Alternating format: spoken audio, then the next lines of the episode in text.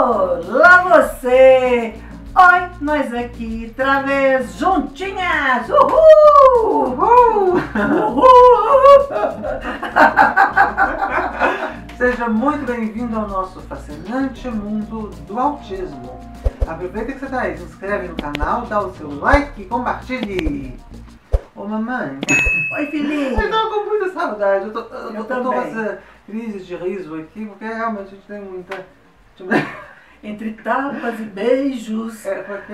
Mas a gente sente realmente muita falta uma da outra. Gente ficou um tempo é, eu gravando sozinha, minha mãe cuidando da minha avó. E assim, nós estamos muito, muito felizes mesmo de estar aqui de novo juntas.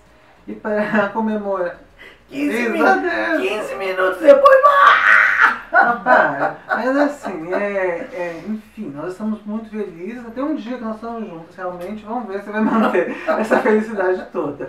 Mas é, a gente, para comemorar esse nosso reencontro, a gente tá, vai falar né, sobre um assunto muito. Gelado. Olha, tá vendo? Ai, a gente tá, realmente está falante mesmo que a gente está precisando. Mas um assunto muito pertinente ao autismo, que são é, é, as disfunções sensoriais ou transtorno do processamento sensorial. A gente brincando aqui, tentando falar um nome sério, até que até engraçado. Mas enfim, é, essas disfunções sensoriais são alterações né, em diversos sentidos, como a pessoa percebe e processa esses sentidos, que podem ser paladar, é, olfato, pode ser tato, enfim, pode é, chegar a todos os sentidos, inclusive até alguns que a gente não tem tanto é, conhecimento, né? Assim, no senso comum, mas que terapeutas ocu- ocupacionais, por exemplo, podem falar, que é o sistema vestibular, a propriocepção, enfim.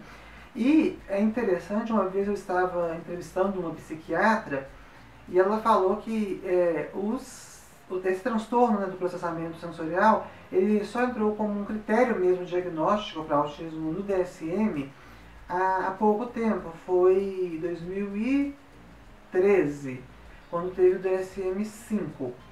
E é, na, na realidade, quem já trabalhava com autismo já sabia há muito tempo disso.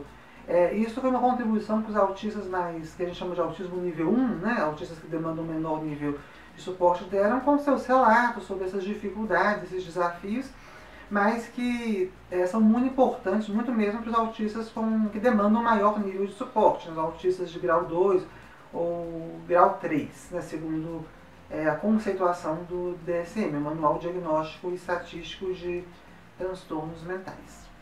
É, gente, e conviver com um transtorno sensorial não é algo fácil.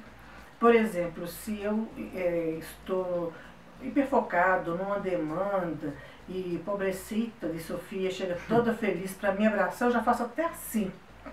Nesse momento o, o, o toque é é doloroso, é, é mais estímulo, não cabe naquele momento. Outra coisa também que às vezes eu me assusto, eu não vou saber quando a Sofia está no meio de um pensamento que é importante para ela. Aí eu chego para falar alguma coisa, mas o jeito que ela me olha eu- já percebo, porque tipo assim, não chega nem perto, senão eu vou perder o fio da meada, né? Que agora a gente já sabe o que, que significa o fio da meada. Mas a nossa família, Sofia, algo que nos traz muito, muito, muito sofrimento, isso é a sua avó, as suas duas tias, Sim. a mim, a você, é a nossa hipersensibilidade ao frio.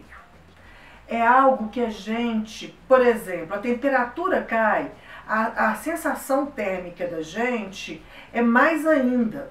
Sim. E eu, antes, né, me definia assim, eu sou daquelas que qualquer ventinho me irrita porque eu sinto frio.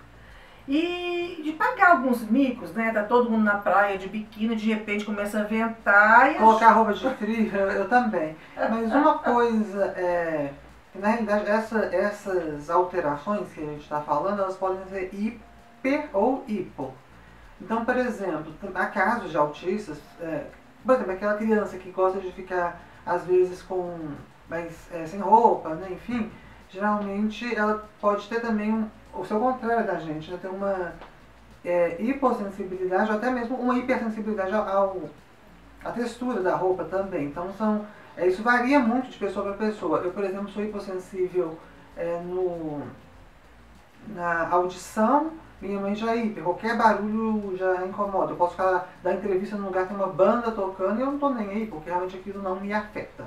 Mas a questão do frio, pior para mim é, se eu estiver muito bem agasalhada, ainda vai, se eu estiver me sentindo assim, acolhida e confortável.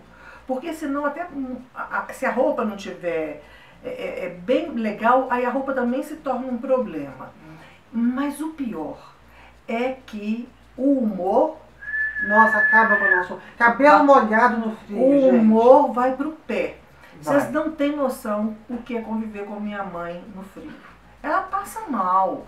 Aí ela foi, agora esses dias, ela tá lá com minha irmã caçula, que também passa muito mal. Fica, a gente fica chato, fica depressivo. Irritadíssimo. Irritadíssimo. É. Eu, por isso que a gente tá rindo aqui, sabe? Porque a gente tá numa relia.